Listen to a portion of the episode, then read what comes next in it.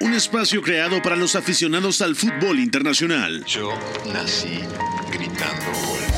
Un proyecto radiofónico informativo, analítico y reflexivo, No tengo nada de original. en el que un grupo de periodistas repasan la actualidad del fútbol en cada rincón del planeta. Todos los bebés se asoman al mundo gritando gol. Y como todos, quise ser jugador de fútbol. He sido el peor pata de palo que se ha visto en los campitos de mi país. Arranca Catenacho W, la casa del fútbol internacional.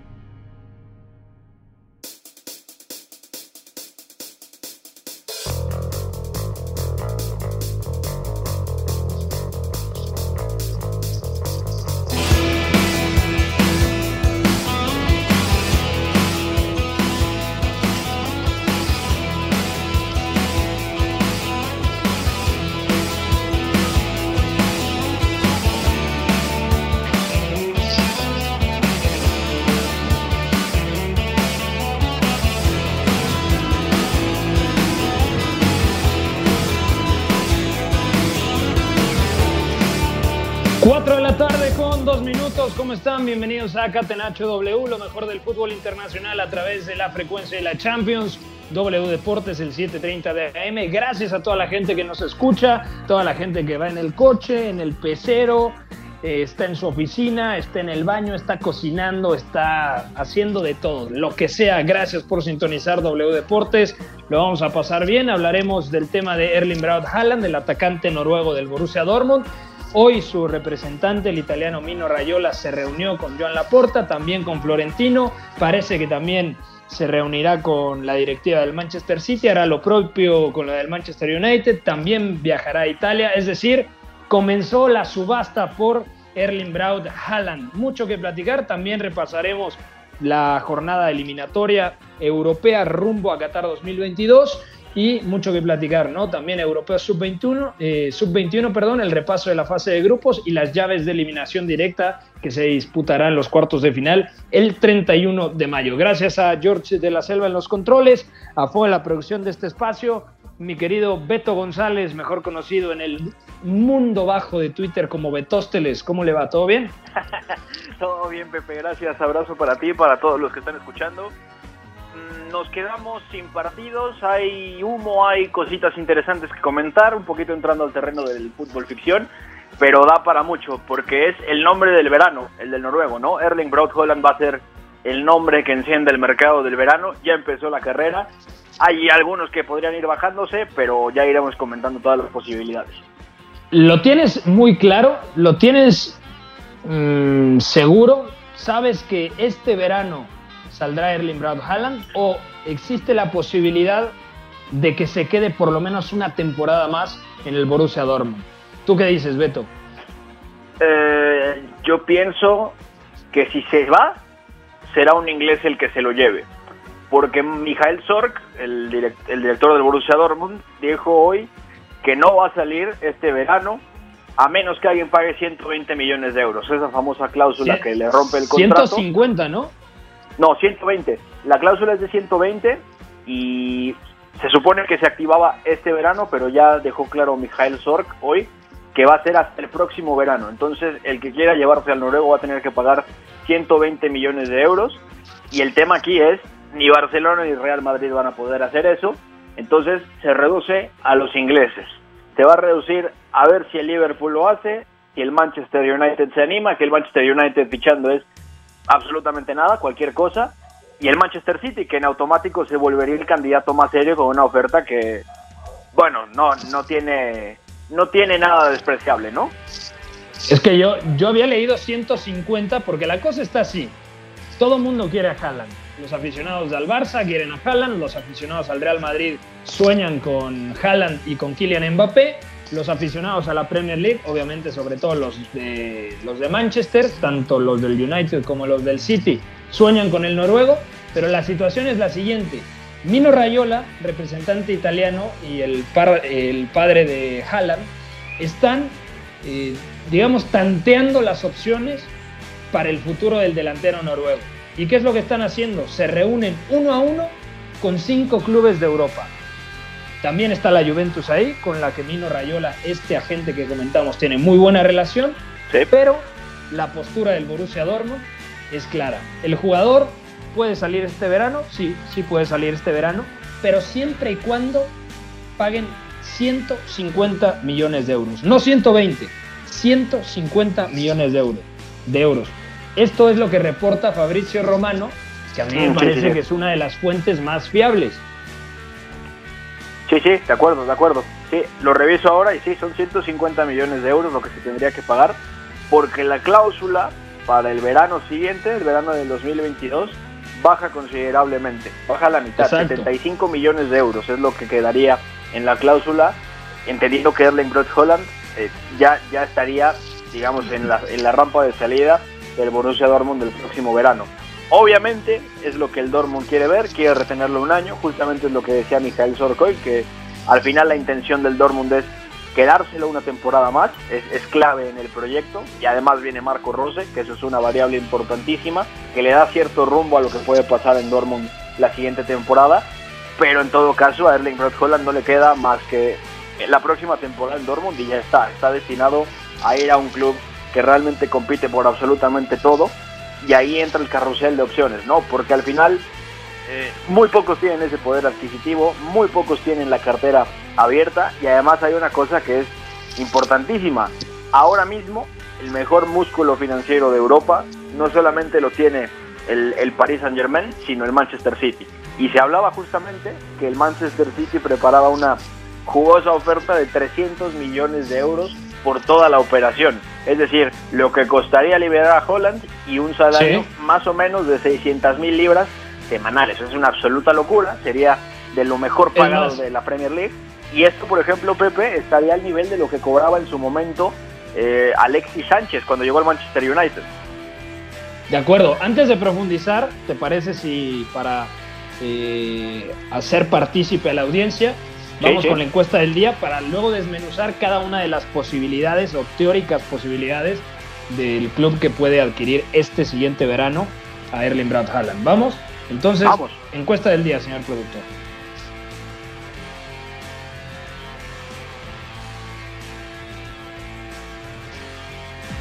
Ahí está con la encuesta, señor productor. Poteva farlo venire dagli Stati Uniti senza farlo giocare. Catenaccio W.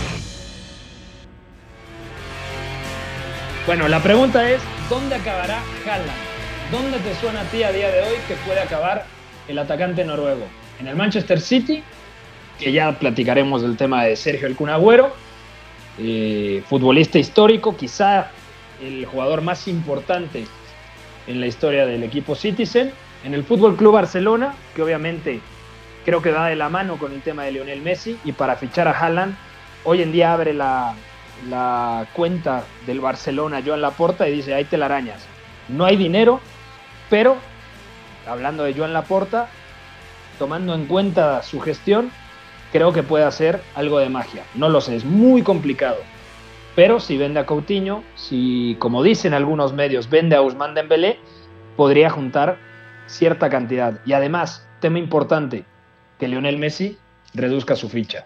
El Manchester United para algunos es otra posibilidad, yo lo veo difícil, y el Real Madrid, el Real Madrid que para mí a día de hoy quizá es el principal candidato a llevárselo. Entonces, te pregunto, Beto, antes de profundizar en cada una de las opciones, desde tu punto de vista, a día de hoy, ¿quién es el equipo mejor posicionado en la carrera por fichar a Erling Braut Haaland? Económicamente, te diría que el Manchester City a nivel de relaciones públicas, a nivel de del puente con la, con la familia de Erling Brock Holland, con el propio agente, con Mino Rayola, es el Real Madrid. Así, haciendo el balance, yo voy a compartir lo que dijiste, el Real Madrid. Al final tiene dinero y me parece que esa relación va a suavizar mucho más las cosas, pero el Manchester City está bastante cerca. Yo no sé, yo no sé qué pase por la cabeza de Florentino, pero todos los aficionados al Real Madrid sueñan con una cosa. Y esa cosa es un once en donde junte a Kylian Mbappé y a Haaland. No sé si lleguen los dos, porque también el Real Madrid tiene finanzas complicadas por el tema de la remodelación del Estadio Santiago Bernabéu.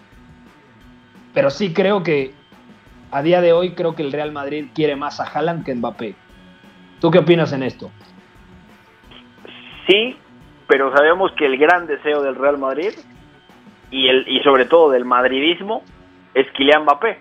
Pues sobre todo por el, el tipo de guiños que hace, por cómo se ha dejado querer, porque siempre ha dicho abiertamente que él quería jugar en el Real Madrid. Eh, o sea, sí, hoy, hoy en día me parece que en el Real Madrid se quiere mucho más a Holland por un tema de inmediatez, por un tema también del boom que ha tenido, que es un estupendo delantero. Pero sí sabemos que en el fondo es Kylian Mbappé, ¿no? Juntarlos a ambos, pero si les preguntaras cuál quisieran que llegara primero, no te dirían Erling Blood Holland, me parece que te dirían Kylian Mbappé. ¿En serio? Yo, yo no lo tengo claro, ¿eh?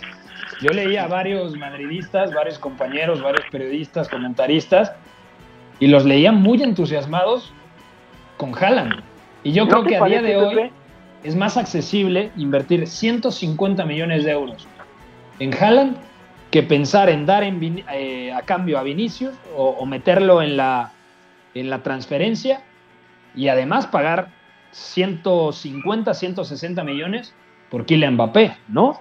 Bueno, son esos 150, 160 millones más todo ese salario que no va a ser no va a ser poca cosa. Justamente es donde yo hablaba que se mete el Manchester City, porque pueden pagar la ficha, sí, pero vamos, pueden pagar la ficha del traspaso, pero luego págale sostenidamente una cantidad que, que lo ancle, que diga, hay proyecto, hay dinero.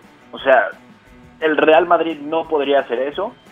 Y, ahí es donde sube el Manchester City. Y, y sobre esta cuestión de a quién querer antes, fíjate, ¿no te parece que muchos colegas también lo, toman un poco como la ola, el calor del momento? Holland ahora mismo es, es, es tiene más impacto que Kylian Mbappé, porque sabemos en el fondo, Pepe, y yo te lo decía por ese lado, que el gran guiño de Kylian Mbappé fue al Real Madrid y que el Real Madrid, mediante Florentino, mediante Zinedine Zidane, aunque no directamente el entrenador, también han tirado el guiño. O sea, es, es una cosa que va a acabar pasando Quizá lo de Holland por el tema económico, por el tema de quién es menos imposible, sí lleva el noruego primero, pero a mí me parece que va del otro lado. Yo, yo tengo esa sensación, sobre todo por lo que se ha visto y por esa relación inevitable de la nacionalidad, de, esa afinidad, que Holland, por ejemplo, en general yo no, yo no creo que la haya mostrado, ¿sí? No, no me parece que haya sido un futbolista que, que haya dicho directamente, sí, yo quiero ir a jugar al Real Madrid.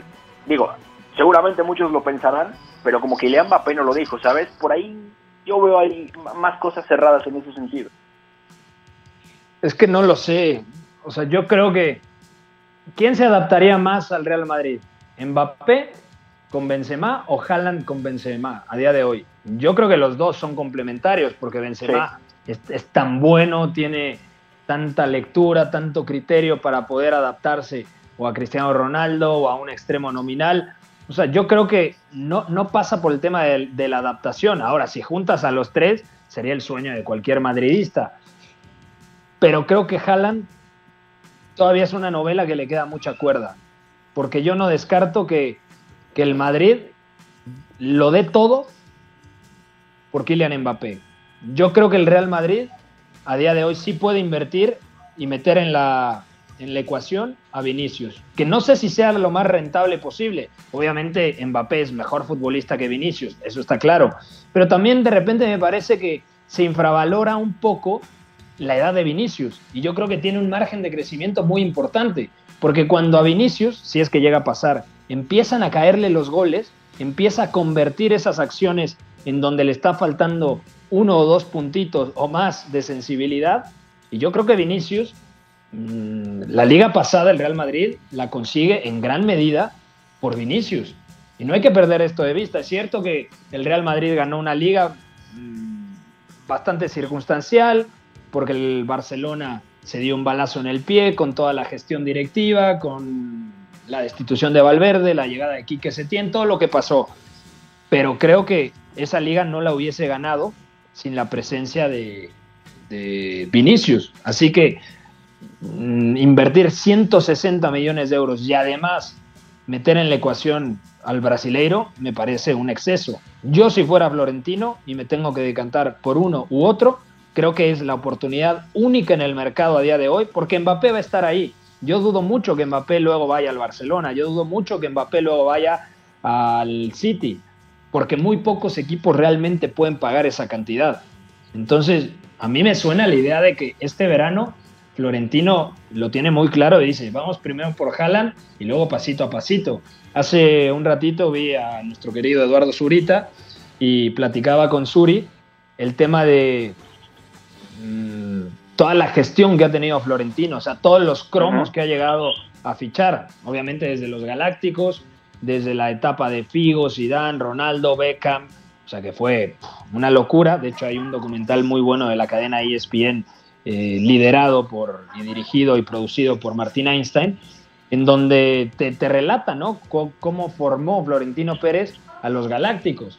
Y luego, cuando viene Kaká, viene Cristiano, el propio Xavi Alonso, que estaba en el Liverpool, eh, ya en 2010 Mesut Özil, Ángel Di María, o sea, a nivel gestión, el propio Gareth Bale, o sea, la cantidad de futbolistas que ha fichado Florentino Pérez yo creo que no se le va o no se le debería de escapar eh, Haaland.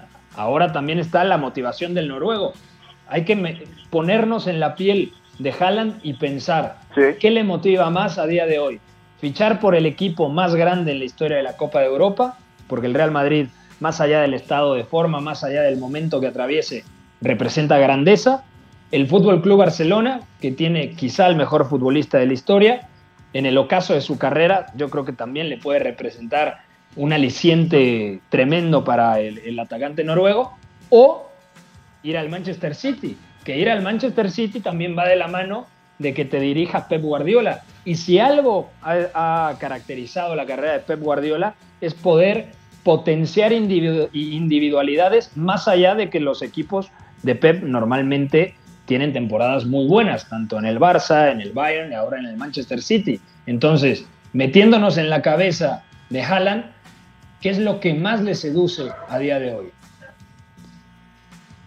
Me crees si te digo que la cosa que le pasa por la cabeza en primer lugar es el, el, lugar donde, donde, él, donde él nació, donde jugó su padre, el Manchester City, hay un vínculo muy, muy fuerte. Yo, yo entiendo todo lo que implica el Real Madrid, yo entiendo lo que es también Florentino Pérez, ya no, ya no como, como hombre de fútbol, sino como, como, una, como una bandera, como, un, como una etiqueta de, de excelencia de llevar jugadores al Real Madrid. Pero ese vínculo emocional quizá a veces es muy subjetivo, quizá a veces se comprende poco, y por ahí puede haber un tema muy interesante que defina dónde va a ir Erling Broad Holland. Y eso lo llevaría al Manchester City, porque sí, el Real Madrid es un equipo multimillonario, puede tener muchos recursos, pero yo, yo te insisto con un tema, Pepe, y es que al final seguramente habrán cuatro o cinco equipos en Europa capacitados para pagar solamente la transferencia de Holland, solamente esos 150 millones. Pero el esfuerzo que implica pagar ese salario, no creo que puedan equipararlo. Solamente el Paris Saint Germain en, el, mejor de los casos, pero el Manchester City tiene un músculo financiero muy muy estable, tiene una plataforma para hacer este negocio que es prácticamente inigualable en el mundo. Y además veía un dato me parece en la mañana que el Manchester City recién sacaba un balance de todo lo que ha pagado a, representantes en, tiempos, en tiempos recientes 30 millones de libras 30 millones de libras en comisiones a representantes por fichaje, solamente en este año. O sea, estamos hablando no solamente del músculo financiero para hacer una, una transferencia, para pagar un salario, sino también incluir ahí lo que se lleva el manager del futbolista. De ahí es donde ha vivido Mino Rayola. Yo sé que, que, a Rayola no le cuadra absolutamente nada. Guardiola ha tirado comentarios que no vamos a reproducir aquí por, por el horario familiar en el que estamos, pero pero claramente al italiano no le cuadra Guardiola, no, no le cae bien. La relación se rompe con él desde el fichaje de Zlatan Ibrahimovic por el Barcelona en 2009, que, que sale mal, que no termina de entenderse con Guardiola y toda la historia que ya conocemos. Pero eso quizá puede amainar un poquito las cosas y quizá Holland pensando en voy al equipo donde jugó mi padre, voy a un Manchester City que ni de cerca es. Claro, claro, y, y voy a un Manchester City que ni de cerca es lo que era en 2001, un equipo de segunda, tercera división incluso que le dirigía Kevin Keegan. Había jugadores que ya habían pasado por el United, que ya estaban lejos de sus mejores días. Sin ir más lejos, el gran danés, eh, Peter Schmeichel juega para el Manchester City y luego hay una escena donde Gary Neville lo, lo odia por completo y le voltea los ojos y demás, me parece que Erling Brock Holland podría voltear a Manchester. Y sobre todo es eso y también muchos futbolistas desean también ser dirigidos por Guardiola. Al final eh, puede sonar a, fanatismo, puede sonar a una, a una devoción irreal si, si se quiere, pero es lo que tú decías. Guardiola ha construido muy buenos equipos a partir del fundamento colectivo de juego, sí, pero a partir de esa capacidad para llevar al futbolista a zonas donde su talento quizá no había llegado antes y Erling Broad Holland puede crecer de una manera muy, muy, muy bruta con él. Y también hay un factor importante. Se va Sergio Agüero, no está muy claro quién, quién puede ser el que tome el lugar que deja el Kun, que el lugar es el lugar físico, porque lo, lo, de Sergio Agüero es inigualable en la historia del Manchester City. ¿Y quién puede competir con Gabriel aunque Beto, esta temporada ha sido más testimonial por parte de Agüero, en gran medida claro. que contrajo coronavirus, porque ha tenido problemas musculares.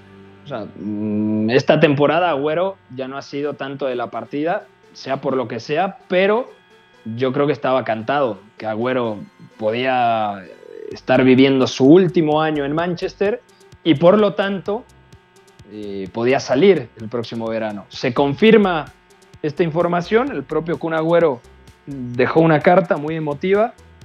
Bueno, ni tan emotiva, ¿eh? Leí la carta y dije, Quizá le faltó un poquito de sentimiento al Kun, pero creo que se abre un hueco ahí, porque Gabriel Jesús es un muy buen atacante que ha crecido, ha madurado, sobre todo eh, en el juego asociativo. Ya no solamente es el atacante de ruptura, que incluso muchas veces ha jugado como extremo, pero yo creo que si me dicen 150 millones, el Manchester City se liberó la ficha de Sergio El Cunagüero, Mm, puede sonar muy interesante, porque repito, las tres ideas, las tres posibilidades, yo creo que seducen a Haaland. Jugar con Lionel Messi, imagínate eh, Haaland desmarcándose de los pases de Lionel Messi, o sea, tirando esas rupturas tan potentes y tan difíciles de detectar para la defensa rival y Messi asistiéndolo detrás. O sea, me cuadra, me lo dices y me cuadra. Luego con el Real Madrid, esa arrogancia que tiene Haaland siendo tan joven, eh, un poco parecido a lo de Zlatan Ibrahimovic. Y, no, no digo que el Real Madrid sea un equipo arrogante, pero es un equipo muchas veces tan amado como odiado, porque es el máximo ganador de la Copa de Europa. Entonces, a donde vaya el Real Madrid, así como va a provocar fanatismo, también va a provocar una atmósfera de animadversión.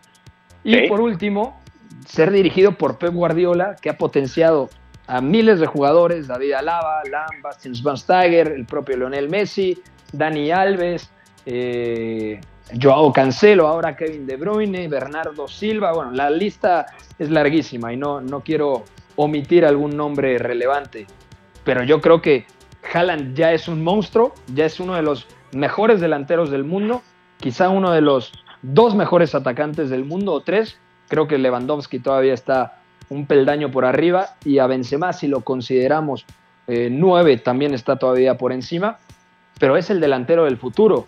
Pensábamos que Timo Werner, Timo Werner de cara a puerta está seco, o sea, no le entra nada a Timo Werner, sino hay que revisar la eliminatoria de Alemania, el partido de ayer contra Macedonia, que por cierto, qué rollito se, se creó con todo lo de Macedonia. No, tremendo, y, ¿eh? Y Lautaro Martínez es el otro. Pero si tú hoy me pones en la ecuación a Werner, a Lautaro y a Haaland, yo me voy 100% por el noruego. Entonces ahí, ahí está la duda. Es un tema súper bonito que estaremos platicando a lo largo de las próximas semanas y hasta el verano. Yo dudo mucho, sinceramente, Beto, que se quede en el buruceador. Yo, yo también lo veo complicado. Va a haber alguien que va a poner esos 150 millones y nada más una cosa para, para cerrar este tema antes de irnos a la pausa. Como también este Manchester City tiene una dosis de, ¿cómo te digo? Son futbolistas todos que cuando llegaron eran mucho más terrenales. Kevin De Bruyne era muy bueno, pero no, no creo que estuviéramos 100% seguros de que fuera lo que era hoy, ¿no? Ilkay Gundogan era muy bueno y tuvo muchos problemas. Riyad Mahrez no era algo especial. Bernardo Silva también era muy bueno, por ejemplo. El Kun Agüero era grandísimo pero cómo estamos hablando de una combinación de futbolistas que de alguna manera, en cierta medida, eran terrenales. Y esto para el Manchester City implica, por primera vez, vamos a fichar no un futbolista terrenal, es un futbolista destinado a ser de los mejores de la historia y además es una absoluta bestia con 20 años. Eso también eleva el proyecto del Manchester City a un nuevo estatus. Y, ojo, ojo también, si acaba ganando triplete, porque es finalista de, Copa de la Liga, va a ser campeón de Inglaterra, es cuarto finalista de Champions y el favorito a llevarse el, título de, de, Europa, y además va camino a la final de la FA Cup. Ojo al cartel que puede tener. De acuerdo. Vamos a ir a una pausa. Repito, nos podríamos llevar toda la hora del programa, gracias a toda la gente que se reporta a través del hashtag CatenachoW y las eh, redes sociales de Beto, de W Deportes y de un servidor. Pero, mm, no sé, lo, estaremos hablando y hablando y hablando y platicando. La próxima semana viene Champions, seguramente tocará abordar el tema de nueva cuenta, pero bueno, hasta acá, hasta aquí lo dejamos. Vamos a ir a una pausa. Al regresar platicamos un poquito de las eliminatorias europeas rumbo a Qatar 2022 y también cómo quedaron los enfrentamientos de cuartos de final que se disputarán el 31 de mayo en el Europeo Sub-21. Pausa, no se muevan, seguimos aquí a través de W Deportes en Catenacho W. Lo que para mí es el fútbol. Éramos todos muy amigos, nos gustaba jugar juntos, la pasábamos bien reunidos, intentábamos hacerlo lo mejor posible atacar mucho y luego recuperarla con la ilusión de volver a atacar. Hasta el Choco Bonito supo rendirse ante una estrategia invencible. Catenacho W, la casa del fútbol internacional.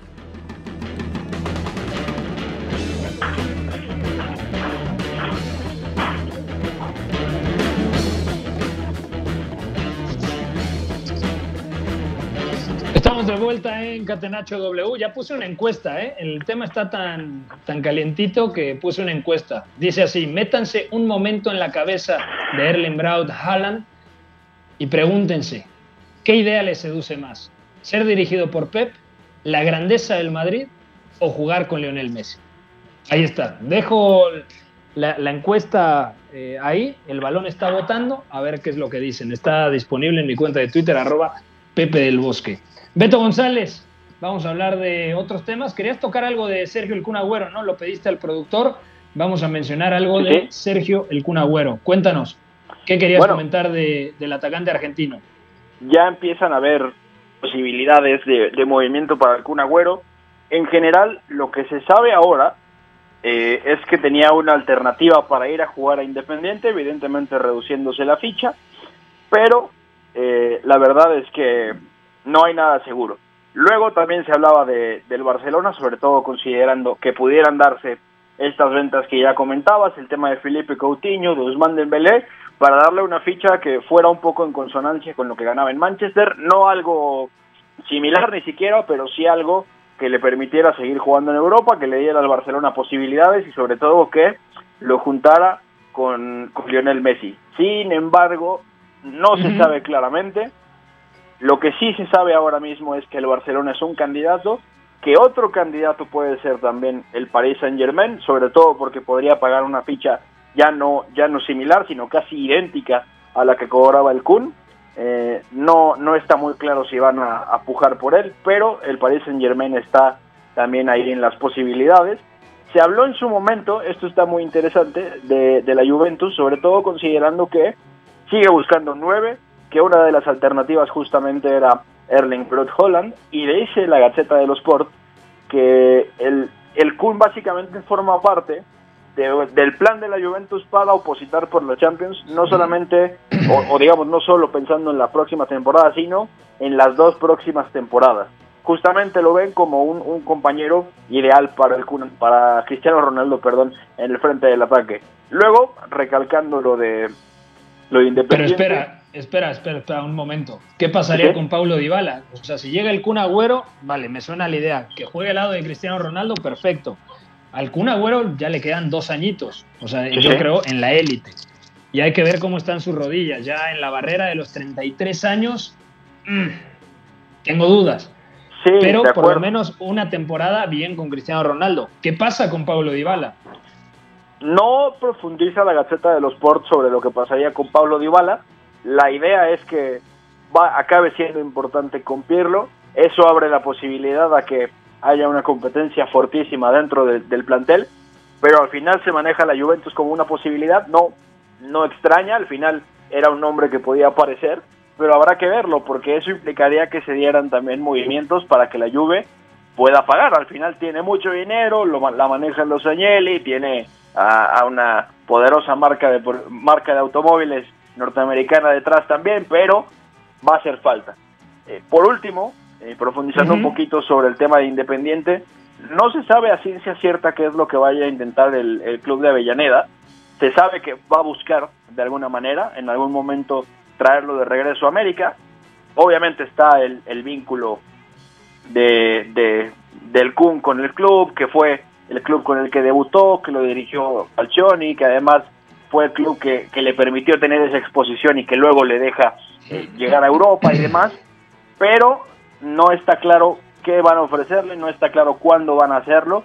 Evidentemente la situación del, del Independiente económicamente no es quizá la mejor de todas, pero es una posibilidad entendiendo que si se cierran las puertas en la élite para el próximo para la próxima temporada pues va a ser un movimiento más que natural de todas maneras el abanico de opciones del Kun está abierto y también va a ser un nombre bastante interesante porque tiene 32 años me parece que todavía tiene un par de temporadas buenas por dar en la élite muy buenas incluso pero tampoco ya va a ser no, no va a estar cercano a lo que le vimos en, su momento entre 2013 y 2015, por ejemplo, cuando me parece había marcado 83 goles en 61 partidos completos. Es una absoluta bestialidad eso. Es un dato tremendo.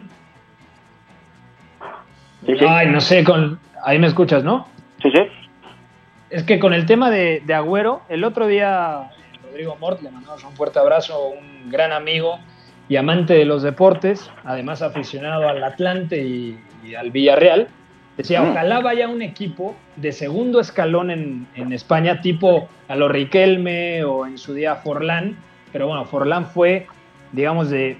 Bueno, es que estuvo en el Manchester, no consiguió afianzarse, el Villarreal y luego el Atlético. Yo creo que un equipo como el Villarreal, el Sevilla, no puede pagarle lo que, lo que pide el, eh, el Kun Agüero. Pero creo que sería el escenario ideal para poder potenciar su juego. ¿A qué me refiero con esto? Si llega un equipo candidato de Champions, no tengo claro que Agüero sea titular indiscutible. Si llega un equipo de segundo escalón, sí creo que Sergio El Kun Agüero pudiera mostrar todavía su mejor versión. Puede ser. Yo, yo compro eso, pero habrá que ver quién de segundo nivel puede pagarle. Al final, también el Kun tiene un interés ya por cambiar de aire. Evidentemente con esto hay ligas que van a estar descartadas. Por ejemplo, la Bundesliga no. Más allá de que haya alguien que sea capaz de pagarle o no, no hay una conexión del Kun aparente con, con el campeonato alemán. Parece que esa es una liga que no va a tocar. Francia puede ser una posibilidad, pero solamente sería en el Paris Saint Germain. Es el, es el equipo ahora mismo más importante de Francia, pero es élite. Te obliga a competir al máximo nivel en, Francia y con decir al máximo nivel es prácticamente acabar la temporada sin, sin rasguños en, en, Francia y competir por Champions.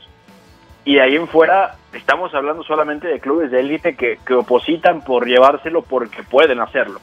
Eh, dicho eso, no sería descabellado pensar que el Barcelona ahora mismo sea la, la opción más concreta y sobre todo la que quizá primero arroje otra noticia. ¿Por qué?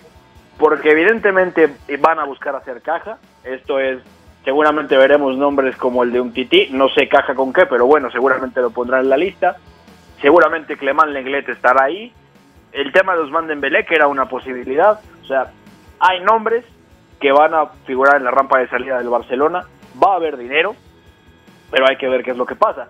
Y al final del día, el fichaje del Kun sería mucho en la lógica de lo que quería hacer Ronald Koeman con, con Memphis Depay. Al final era un rol que, que para Koeman tenía mucha importancia para momentos como el que ahora mismo pasa el Barcelona. Entonces, si llega el Kun Agüero, de verdad que no sería raro. Ahí va a haber un tema luego, cómo va a configurarse tácticamente el Barcelona la próxima temporada. Pero al final es lo que se ve más factible hasta el momento. Ya también un poquito dejando de lado lo que habíamos comentado recién de la porta y en la reunión con el entorno de Holland, ¿no? Sí, a ver, yo, yo creo que ir al Barcelona sería un error. O sea, no para el Kun Agüero, porque eh, Messi estaría muy contento de tener a su amigo. Puede rendir Agüero, sí. Es mejor que, por ejemplo, White, obviamente. Pero yo creo que no es el perfil de atacante que a día de hoy necesita el, el Barcelona. Y mucho menos con el nuevo sistema de juego, en donde Dembélé está jugando de punta, Griezmann y Messi son los dos enganches, por así decirlo, con la línea de tres. Frenkie de Jong jugando de líbero, sobre todo tras la ausencia de Piqué. Eh, con los laterales muy, muy, muy abiertos, Dest en la derecha y Jordi Alba en la izquierda. Mm, yo no veo algún agüero en el 11 del Barcelona aportando lo que necesita esta plantilla del Barcelona. Haaland caería de pie. O sea, si me dices Haaland o Dembélé, pues está claro que te diría a día de hoy como, como atacante Haaland, porque Haaland precisamente tiene eso que necesita el Barça, eh, un perfil de atacante que vaya atacar bien los espacios, que busque la línea de fondo, que busque la ruptura y en gran medida por eso ha encajado la pieza de Usman Dembélé, un extremo nominal jugando como, como referente de ataque o como un falso punta, sobre todo eh, intimidando al espacio a la espalda de la defensa rival. Entonces, el Kun Agüero me parece que para el Barcelona no sería la mejor opción. A día de hoy yo lo tengo muy claro eso. Que luego, si no se va Ousmane Dembélé podría ser un buen complemento, de acuerdo, pero ¿cuánto vas a pagar por un complemento? O sea, hoy en día la ficha del Kun Agüero sigue siendo muy alta, Beto. Y lo que queda pendiente es ver hasta qué punto va a reducir la Lionel Messi. Seguramente lo hará, no, no esperemos que sea algo demasiado grande, pero será, será hasta un límite que la puerta de Messi acuerden que sea suficiente, imagino, no lo sé, y a partir de ahí también ver si lo otro es posible, ¿no? De cualquier manera, hay temas pendientes, es ver cómo el Barcelona hace caja con lo que tenga que vender, ver qué, posibilidad tiene de reducir el sueldo de Messi y sobre eso ver cuánto se le va a pagar al Kun, porque el Kun va a llegar gratis, entonces es encargarse del sueldo, es encargarse de una serie de cosas, con también el añadido de que puede ser que el Kun Agüero represente de alguna manera un boom comercial, no lo sabemos, al final el vínculo con Messi es muy explotable, pero eso ya es otro terreno. Al final es una posibilidad, este es el abanico que tiene el Kun y seguramente vamos a ir sabiendo bastantes cosas de aquí a que termine la temporada, porque también veremos seguramente, si es que todo sale bien, al Kun en, Copa América, ¿no? Seguramente tendrá que ir. Bueno, ojalá, ojalá, pero repito, físicamente esta temporada el Kun Agüero no ha andado nada bien. Eh, vamos a cambiar de tema. Más humo, más rumores de fichajes y demás. Seguimos aquí en Catenacho W. Mercado de transferencias. Catenacho W. ¿Qué pasa con el humo, Beto? ¿Qué se dice en el Manchester United? Algunos nombres. Botman, que es un central que nos ha gustado mucho esta temporada con el Lille, que por cierto, el Lille juega este fin de semana, el sábado, contra el Paris Saint-Germain, partido que puede ser definitivo para ver quién es el principal candidato a ganar la liga francesa. O bueno, me, estoy apresurando, quizá pase lo que pase, el principal candidato sigue siendo el Paris Saint-Germain, pero en caso de obtener un resultado positivo los de Christophe Galtier, sería, sería brutal, sería un resultado fantástico. También se habla de Jules Koundé y un posible fichaje de 70 millones de euros. Te dejo tu espacio saca todo el humo, por favor. No estamos en la cabina, así que puedes invadir de humo la frecuencia de W Deportes con esta rumorología respecto al Manchester United. A ver si luego no me reclaman, ¿eh? pero bueno, está bien, está bien. Vamos a ir paso a paso porque hay muchos nombres, hay muchos temas y ya está empezando la cantaleta de todos los veranos con el, con el Manchester United porque se habla primero de un fichaje de en torno a 70 millones de euros, que sería muy importante de cara al, armado táctico del equipo la siguiente temporada. Nada más que hay un problema. No se sabe de quién se está hablando. Se maneja la posibilidad de que ahora sí sea Declan Rice, bajo el entendido de que el verano pasado era un objetivo prioritario para, Ole Gunnar Solskjaer, que incluso mandó, esto lo dice Athletic, a sus scouts personales para que lo miraran en directo. Obviamente hay una simpatía muy grande por el chico del West Ham. Además es hoy el capitán. Ha mejorado mucho con David Moyes. Esto es algo que, que seguramente no vimos venir, que seguramente esperábamos la mejoría más con Manuel Pellegrini que con el escocés. Al final se ha dado. Defensivamente es uno de los mejores mediocentros de toda la Premier. Ofensivamente sigue creciendo, va ampliando sus posibilidades. El tema es cuánto va a costar. El West Ham eh, no ha dado señales de que el precio vaya a bajar demasiado, pero uno de los rumores es que sea él. Y el tema es, si la pandemia no hubiera sucedido, ya entrando en un tema de ficción mucho más fuerte, seguramente hubiera llegado al Manchester United. No pasó, entonces es uno de los nombres que suenan. El otro, evidentemente, que también sería una revancha de lo que fue el verano pasado, es Jadon Sancho, entendiendo que el contrato va a bajar de precio que lo que pasó el verano pasado al final no tendría por qué repetirse, no tendría que haber ese estira y afloje de si te doy 20 millones más, si te doy menos, te doy tres cubitos de cualquier cosa por lo que falta, etcétera. Entonces, eh, se supone dentro de estos rumores que Jadon Sancho puede ser uno, siguen viéndolo como un objetivo clave para armar el equipo. Pero aquí ya también hay problemas por el confeccionado del plantel, entendiendo el, buen momento que puede llegar a tener Mason Greenwood, que ha dejado buenos partidos esta temporada, que Daniel James renacido, que Marcus Rashford también ha jugado muy bien ya partiendo de la derecha. O sea, hay una serie de posibilidades que hacen ver menos claro lo de, lo de Jadon Sancho, pero eso, eso también es otro tema. Eh, otro rumor, el de, el de, el de Erling Holland, que evidentemente hace el doble de dinero que esos 70 millones, así que no viene al caso.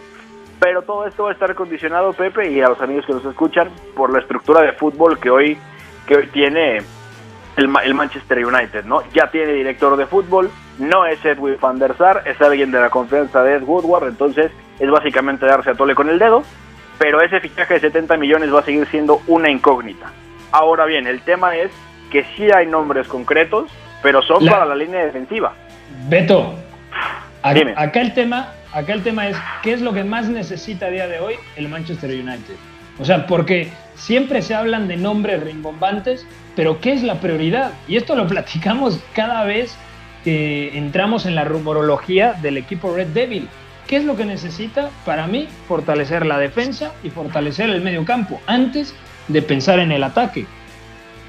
Tendría que pensar en cambiar su línea defensiva, tendría que pensar en reforzar ese centro del campo, dándole más peso a Fred, ya pensando en que seguramente la siguiente temporada Paul Pogba no va a estar, Mino Rayola va a llevárselo sí o sí, que Neman Yamatic ya definitivamente ha dado lo último que realmente podía aportarle al equipo, que Donny van de Beek mmm, no, no está muy claro qué va a pasar con él. Hay, hay también un texto muy bueno en The Athletic donde se, se habla de esta posibilidad de que él directamente para la siguiente temporada sea un, un doble pivote, que juegue mucho más abajo, pero volvemos a lo que hablamos toda la primera parte de esta temporada, es le hace falta contexto para poder hacer eso que alguna vez hizo en el Ajax, cuando recién había subido al primer equipo con Peter Bosch. Entonces, eso es, es prioritario, es renovar esa línea defensiva, saber que ya llegó a un punto donde ha rendido a un nivel aceptable, donde no falló tanto, donde le permitió al United clasificarse mucho más arriba,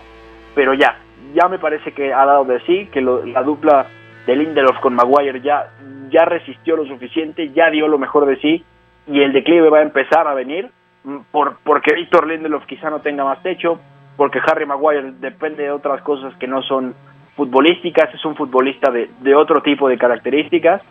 Y porque Aaron Wan Bissaka al final, más allá de lo que digan los números defensivos, es poco sostenible para atacar muchas veces con balón, entendiendo que el Manchester United va a pasar mucho más tiempo en la temporada teniendo la pelota e intentando ver a un rival que corriendo.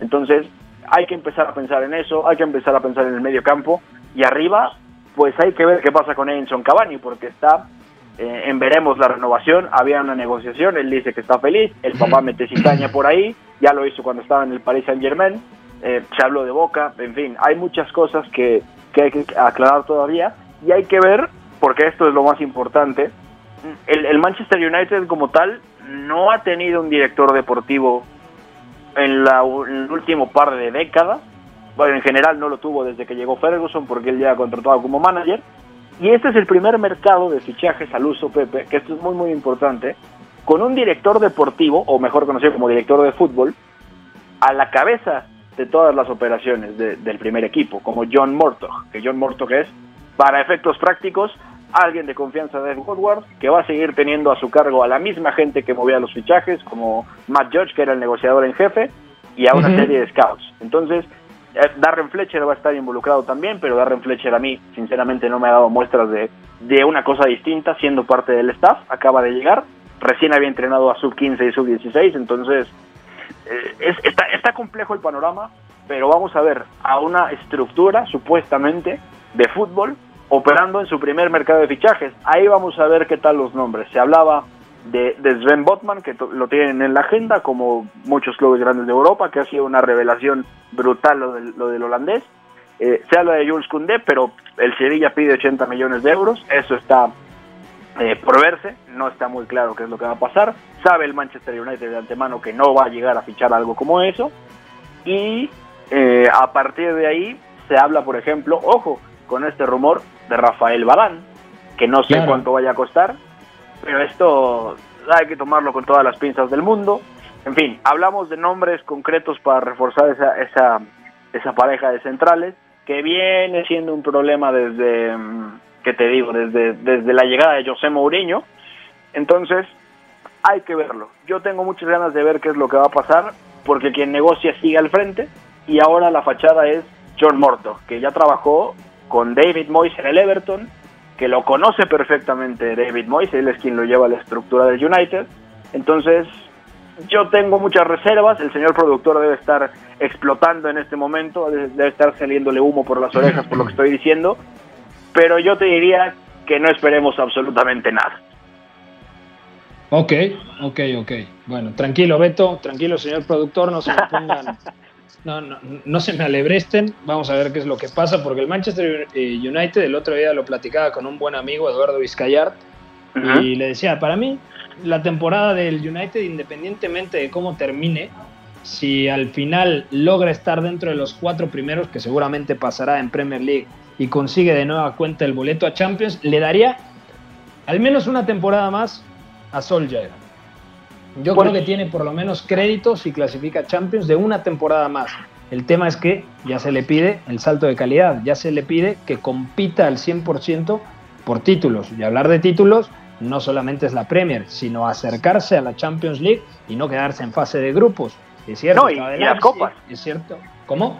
Y las copas, Pepe, porque ya se quedó en semifinales en ambas competiciones la temporada pasada, ha caído antes en la FA Cup contra el Leicester, también dar ese paso porque United fue un equipo que también dominaba las copas con Ferguson, por ejemplo. Con Fangal lo hizo también. O sea, es una asignatura pendiente, pero tú decías una temporada más. Por contrato Solskjaer lo tiene. Está contratado hasta junio de 2022. El tema es, la renovación está atorada. De acuerdo. Ya para cerrar te pregunto, los cuartos de final del Europeo Sub-21 se disputarán el 31 de mayo. ¿Cuáles son los enfrentamientos? Países Bajos contra Francia, Dinamarca contra Alemania, España contra Croacia, que me parece Croacia la más débil, eh, y Portugal contra Italia, que además Portugal yo creo que es el mejor equipo de este europeo junto con Dinamarca, pero a nivel balance colectivo, línea por línea, con Diogo Leite del Porto, con Daniel Braganza con Pedro González, con Vitiña, con el chico del Barça Francisco Trincao, con Tiago Tomás. Eh, hay que ir anotando a estos chicos. El hijo de Sergio Conceizao, entrenador del Porto, Francisco Conceizao, que además ya debutó esta temporada con el equipo de los Dragones, es una buena generación portuguesa, así que hay que seguirla muy de cerca. ¿Cuál es el enfrentamiento que más te gusta, Beto? Te digo sinceramente que ese Dinamarca-Alemania tiene toda la pinta de ser un partidazo. Ah, tendría que haber sido una semifinal mínimo porque me parecen eh, Dinamarca en primer lugar, Portugal en segundo y Alemania empatado con, con España las tres, tres o cuatro mejores selecciones de, este torneo. Y lo de Dinamarca ya lo comentábamos ayer un poquito al final, tiene un sello muy característico con Albert Capelas como entrenador, conceptos muy arraigados del juego de posición, un 4-1-4-1 muy marcado, eh, al, mando también de esta selección, evidentemente. Una, una camada de jóvenes daneses que, que está potenciadísima por el entrenador catalán, que me parece que es posiblemente la selección más rica tácticamente del torneo. Eh, y además una Alemania que ya siendo muy distinta a la de hace dos años, ya también lo comentamos antes de que empezara el europeo, sin la misma calidad que tuvo Stefan Kunz en, en Italia hace dos años, hoy tiene esta Alemania compitiendo bien y hoy la sostiene el que fuera el pivote de aquella Alemania de 2019, que era Arne Mayer, que también ha dado un paso adelante, que está sosteniendo bien esta selección. Entonces, para mí pinta muy, muy bien este partido.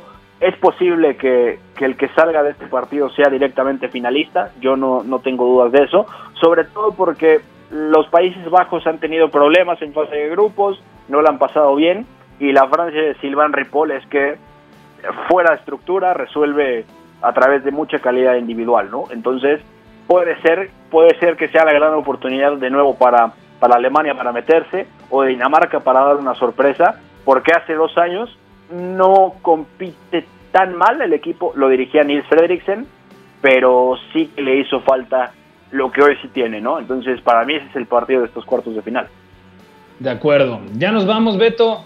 Eh, ya no nos dio tiempo de platicar lo que más nos gustó de la Euro, de la Euro, eh, de la eliminatoria europea rumbo a Qatar 2022. Mañana platicamos la ruta del fin de semana.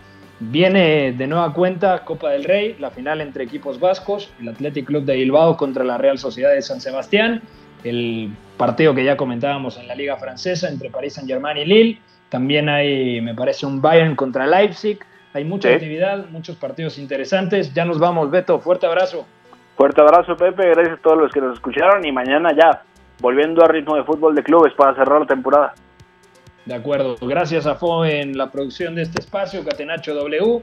Gracias a mi querido George. O no, hoy, hoy está el señor Charlie en los controles. Gracias a todos. Les mando un fuerte abrazo, pásenla muy bien y gracias por sintonizarnos. Nos escuchamos mañana en punto de las 4 de la tarde aquí a través de W Deportes, la frecuencia de la UEFA Champions League. Bye bye hay una relación entre la práctica del cuerpo que se expresa en las manos y el cerebro. Pero el fútbol ha suprimido esto. De modo que se trata fascinantemente de un ejercicio que nos devuelve en el tiempo a lo que fuimos en el origen, pero también una vez que nos aficionamos a este juego, nos regresa a la infancia, al niño que fuimos. Gracias por sintonizar Catenacho W entonces el fútbol es en ese sentido una maquinaria para regresar en el tiempo en un doble sentido. Por W Deportes, la frecuencia del fútbol internacional.